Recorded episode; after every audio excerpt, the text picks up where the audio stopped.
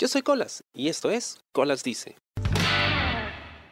Cuando inició la pandemia en 2020 y de repente el mundo estaba en cuarentena, un fenómeno muy interesante en los Estados Unidos. A diferencia del Perú, donde la mayoría de personas fueron cesadas o despedidas de sus trabajos porque, bueno, no se estaba produciendo, así que algunas empresas alegaban que no había con qué pagar a los trabajadores y otras simplemente querían quitarse un peso encima, a pesar de que estaban recibiendo estímulos económicos. Em, en Estados Unidos pasó lo contrario. Habían estímulos económicos siendo entregados directamente a las personas habían personas que aprovechaban pues este tiempo libre y sus ahorros para probar a hacer otras cosas y de pronto una cantidad masiva a nivel nacional de renuncias. Así que cuando la economía empieza a reactivarse, muchas empresas estaban desesperadas por contratar trabajadores y la gente no postulaba. era increíble, ¿no? Aquí era al revés, la gente estaba desesperada por trabajo y no había, pero allá no tanto y habían renuncias masivas. Y esto gracias en buena parte a que mientras estábamos encerrados, sin tener que ir a una oficina, aprendimos, creo, en todas partes del mundo, lo mucho que te consume el trabajo en términos de tiempo y de calidad de vida. Ahora, esto no es que haya sido así un descubrimiento, creo que siempre se supo, pero cuando ya estás encerrado en casa y tienes, en mi caso, por ejemplo, que trabajar desde casa, te das cuenta que ahorras tiempo en el tráfico. Para mí eran casi unas tres horas al día. Ahorras dinero. Eh, puedes dormir un poco mejor. Puedes hacer muchas cosas que antes no podías hacer cuando tenías que ir a una oficina. Ahora mi trabajo es relativamente más, entre comillas, justo, ¿no? Porque yo empiezo una hora y termino una hora. Una que otra vez me pasaré unos cuantos minutos, pero nada más. Sin embargo, cuando también tenía que hacer trabajo de oficina, ¿no? administrativo, pues sí recuerdo que tenía que pasar mucho más tiempo en el trabajo y salía tarde de trabajar y obviamente, pues la vida se me iba en eso, ¿no? Que es lo que pasa con la mayoría de personas. Y es que muchas veces tocaba hacer cosas que no necesariamente eran para ti, pero bueno, no había quien las hiciera, entonces hay que hacerlo, pues alguien lo tiene que hacer, ¿no? Hay que ponerse la camiseta, como dicen. Hay que pagar derecho de piso, hay que apoyar, hay que empujar el carro. E incluso si no tenías nada que hacer, cuando llegaba la hora de salida, recuerdo, y te ibas a tu hora, todo el mundo te quedaba mirando. Recuerdo que trabajaba en esta empresa, una empresa bastante grande, una transnacional, y sobre los últimos días, yo ya estaba listo para dejar la empresa, ¿no? ya tenía mis papeles en orden, había hecho el handover a las personas que iban a cubrir lo que yo iba a hacer. Entonces pues, en esos últimos días no tenía mucho que hacer en realidad en la oficina porque yo ya estaba de salida, así que llegaban las 6 de la tarde, me ponía de pie y me iba. Y todo el mundo me quedaba mirando. Porque antes de eso, normalmente yo me iba seis y media, siete, siete y media veces. Ya sea acompañando a alguna amiga o porque de verdad había bastante trabajo, pues si teníamos que seguir ahí chambeando, ¿no? Pero era así, o sea, la gente te veía mal por irte a tu hora, ni siquiera más temprano, por irte a tu hora. Ah, pero si llegabas un poco tarde, ahí sí te caían con todo, ¿no? Te sancionaban, te ponían memorándums, te descontaban, etc. Bueno, eso se repite en todas partes. Es que muchas veces las empresas se han acostumbrado a que el trabajador tiene que dar más, ¿no? Más de aquello por lo que se le paga. Y eso está mal. Pero también nos hemos mal acostumbrado a ello, ¿no? O mejor dicho, hemos mal acostumbrado a las empresas a eso.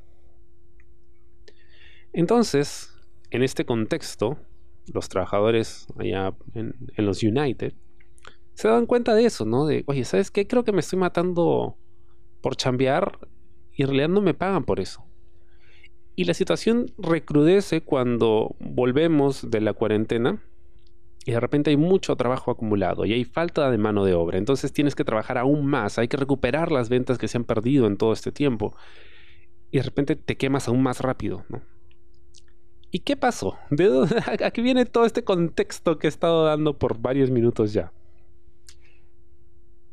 Viene a colación por ese término que acabo de descubrir que se llama quiet quitting o en español una renuncia silenciosa o renunciar en silencio, ¿no? Así calladito, solapa, caleta, que nadie se dé cuenta. ¿Y qué significa? No quiere decir de que una persona va y renuncia a su trabajo, ¿no? Sin notificar a su jefe, ¿no? Simplemente deja de ir. O de repente mete su, carta de renuncia por debajo de la puerta de la oficina del jefe y corre, ¿no? No, es ese tipo de, de silencio. El quiet quitting digamos, em, quiere decir renunciar a hacer cosas extras. Por ejemplo, renunciar a quedarte más allá de tu hora de trabajo. Renunciar a hacer cosas que no te corresponden y que no están en tu descripción de la chamba. Básicamente es simplemente chambear para lo que se te paga. Pero va un poquito más allá porque tiene que ver con un tema de desconexión mental del trabajo. Eh, muchas veces, en varios trabajos, y estoy seguro que probablemente a ti también te ha pasado, estás chambeando y bueno, terminas tu turno, te vas a tu casa y de repente te llega un mensaje, te llega un correo que, oye, hay que entregar tal cosa urgente para mañana, o hay que preparar esto o lo otro, ¿no? Y estando en tu casa, ya pues, te metes en la compu desde el celular o lo que toque hacer haces el extra. Bueno, el quiet quitting tiene que ver con renunciar a eso, o sea, desconectarte. Una vez que sales de tu trabajo, ya no estás trabajando, ya no te pueden molestar, o sea, apagas el celular o lo que toque y te olvidas del resto. Pero también hay una desconexión desde el mismo punto de trabajo, porque llegas al lugar, haces tu chamba, pero te desconectas mentalmente de lo que estás haciendo. No quiere decir que no prestes atención, sino simplemente la cosa no es contigo. Yo estoy aquí para hacer una chamba. Es como... Es un ejemplo un poquito extremo, ¿no? Pero es como cuando te prostituyes. ¿No? Vas, simplemente abres lo que tienes que abrir, meten lo que tienen que meter, votan lo que tienen que votar cobras lo que tienes que cobrar. No, mejor cobras por adelantado. Sí, sí, sí, eso sí, es un dato importante. Cuando se trata del trabajo sexual, siempre por adelantado. Y ya está. O sea, no había ninguna relación sentimental o emocional con la persona con la que estás teniendo sexo. Simplemente una chamba, pagan y sales de ahí, ¿no? Lo mismo con el trabajo. O sea, básicamente estás renunciando a que el trabajo se vuelva parte de tu vida o que tenga un peso emocional en ti te desconectas completamente, eres una máquina, vas, chambeas y te quitas. Entonces se ha generado un debate acerca de si esto es bueno o no, o qué connotación puede tener. Para algunas personas tiene una connotación negativa. Muchas empresas no le prestan ninguna importancia, es más, hasta denigran un poco el concepto. Pero no se trata de eso, porque es un fenómeno bastante real que está afectando a muchísimas personas. Entonces es algo que no puedes denigrar si eres un empresario listo. Tienes que prestar atención a por qué está pasando. De repente es porque, no sé, puede que tu empresa no sea ese lugar ideal donde todo el mundo quiera trabajar. O de repente les estás dando demasiada carga laboral, más allá de lo que les corresponde. O quizá hay algún problema de comunicación. ¿no? O no estás muy al tanto de cuál es la situación que están viviendo tus trabajadores y qué tan cómodos se sienten. Pero también de parte del trabajador, ¿no? Del, saber que, oye, ¿sabes qué? Creo que no me están compensando por todo lo que hago. A mí me contrataron por esto y hago todo esto otro y no hay ningún beneficio. Y yo me he cruzado con esa situación. Es, es realmente desmoralizante porque sientes que trabajas mucho y si bien te pagan un sueldo, sientes que los verdaderos beneficios no te los estás llevando tú, ¿no? Se los lleva alguien que está por encima de ti. O de repente alguien que ni siquiera conoces. Pero no, no chorrea, ¿no? no hay chorreo para todos. Y eso pues es una oportunidad, ¿no? Porque la gente piensa que, oye, ¿sabes qué? Eso que estoy haciendo no se me está compensando. Esta empresa no me merece. Y cuando tú pierdes esa conexión con la empresa, pues el, empresario, el gerente o la compañía pierden la oportunidad de obtener lo mejor de ti, o sea, de, de poder exprimir tus talentos. Tú también en parte pierdes la oportunidad de poder desarrollarte. Sin embargo, es muy real esto de que, oye, ¿sabes qué? Si no me vas a valorar, no te voy a dar más, ¿no? Como en cualquier tipo de relación. Algunos consideran que es un término poco apropiado porque sí tiene una connotación negativa, ¿no? O sea, renuncia silenciosa. Renuncia quiere decir de que ya estás con un pie afuera y que no tienes interés en seguir ahí. Em, pero no es que la gente esté renunciando, sino simplemente lo que quiere es priorizar, digamos, un equilibrio en su vida. O sea, este es el trabajo y el trabajo es el trabajo. El trabajo es el trabajo. Aprende algo a trabajar. lo siento. Cuando me toca trabajar, me toca trabajar en el horario que tengo designado, previamente acordado, pero el resto de mi vida es mía, ¿no? Y ya yo veo qué hago con ello. Y es algo de lo que me di cuenta, ¿no? Encerrado en casa. Oye, yo me la paso trabajando todo el tiempo, pero apenas termina mi horario, o sea, yo me dedico a mí, ¿no? Ya estoy encerrado todo el día en la casa. Así que lo último que quiero es seguir metido en casa y además trabajando más allá de lo que exige mi turno. Y sobre todo porque cuando estábamos encerrados nos dábamos cuenta, teniendo más tiempo libre, oye, ¿sabes qué? Creo que creo que quiero hacer esto otro también. Esto que estoy haciendo no me gusta tanto. Tenemos tiempo para pensar, para reflexionar y darnos cuenta de qué cosa queremos hacer en realidad. Muchos descubrimos nuevos hobbies, muchos descubrimos cosas que queríamos probar e intentar y nos decíamos, ok, apenas acabe esto, tengo que hacer esto, esto, esto, esto, que siempre me propuse y siempre lo estuve posponiendo, pero ahora me doy cuenta de que uno tiene que aprovechar el tiempo y la oportunidad. Es lo mismo. ¿He hecho quiet quitting? Sí, sí lo he hecho. He estado en, en varios trabajos donde simplemente mi intención era llegar, hacer mi chamba y nada más. De hecho lo hago en este momento porque la naturaleza de mi trabajo, que puede ser muy repetitivo, digamos que se adapta en cierta forma a lo que es el quiet quitting, ¿no? Termina mi turno y yo me olvido, yo no tengo nada que ver con la chamba, más allá de eso, ¿no?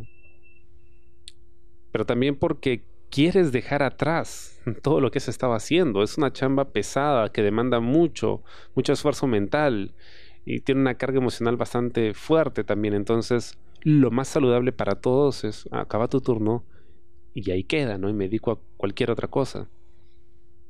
Y me funciona. De hecho, me, funciona bastante bien. Porque, esto se lo escuchaba un pata, un comentarista, decía, la idea es que tengas muy en claro de que el trabajo es eso, nada más. no es tu modo de vida. O sea, tú vas a un trabajo, te pagan por ello y tú estás ahí solo por el dinero, solo por el pago. Es cierto, hay mucha gente que dice, bueno, el que ama su trabajo nunca más va a tener que trabajar. Ya, pero es que tú no puedes amar el trabajo solo porque sí. es como el que diga, el que ama al prójimo va a ser feliz, ¿no? Porque, porque sí, pues va a amar a todo el mundo y no va a tener problemas con nadie. No funciona así, uno no puede amar a todo el mundo solo porque sí. Eso es un proceso. Amar a una sola persona te puede tomar toda la vida y quizá nunca lo logres porque es muy difícil amar. Imagínate a una persona. Ahora imagínate amar a todo el prójimo, olvídate, ¿no? Nada que ver. Lo mismo con el trabajo, ¿no? Amar tu trabajo no es algo que todos puedan hacer, número uno, y no es algo que se pueda hacer en cualquier circunstancia, no es algo que se pueda hacer con cualquier tipo de labor. La mayoría de personas no amamos nuestro trabajo, que no quiere decir de que vivamos resentidos con él, ¿no? Simplemente vamos, lo hacemos y ya está, porque es eso, es trabajo. Puedo decir sí que el quiet quitting ayuda, Pero ayudas en la medida en que sepas que ese trabajo no eres tú. O sea, que es algo que estás haciendo porque tienes deudas que pagar, tienes responsabilidades o quieres eh, cubrir tus estudios, quieres comprarte cosas, lo que sea. Y es por eso que lo tomas. Pero no te define a ti. Así que mientras tengas eso claro, creo que funciona. También puede ser muy nocivo cuando ya lo llevas al extremo, ¿no? Porque sigues en la misma situación. Ah, en la medida de lo posible, si estás buscando otras alternativas, de repente buscando otra chamba, o de repente estás viendo otros planes, de repente te vas a meter a estudiar algo, ¿no? Para tener otras posibilidades laborales, bacán. El quiet quitting funciona. Pero si a pesar de esa desconexión que tienes con tu trabajo, sigues en lo mismo y eso te hace sentir miserable, o sea, no has podido desconectarte de esa miserabilidad, por decirlo de alguna forma, entonces no, porque se vuelve un círculo vicioso y una situación nociva que solo estás paliando, ¿no? no estás enfrentando, no estás haciendo nada para cambiarla, entonces no va a haber ninguna mejora real. Por supuesto, esto varía de caso a caso, ¿no? No siempre va a ser lo mismo para todas las personas. Si sientes que no se te está compensando como deberías, si sientes que no valoran tu trabajo, si sientes que se están aprovechando de ti o que estás dejando tu vida de lado por concentrarte en un trabajo donde en realidad no tienes lo que quieres, la renuncia silenciosa es una buena opción, creo. Por supuesto, hay personas que necesitan el trabajo, ¿no? Y como lo necesitan, pues a veces te piden hacer cosas extra y ya, pues, ¿qué queda, no? Hay que hacerlo, porque si no me sacan. Pero si tienes la opción, o mejor dicho, si tienes opciones más allá de este trabajo, de repente lo que necesitas no es una renuncia silenciosa, sino una renuncia como tal. Y simplemente probar suerte, ¿no? que apostar en ti. Espero te haya gustado el programa esta semana y conmigo será hasta la próxima. Yo soy Colas y esto fue Colas Dice. Chao. ¿Te gustó el programa? Sí. Suscríbete y comparte.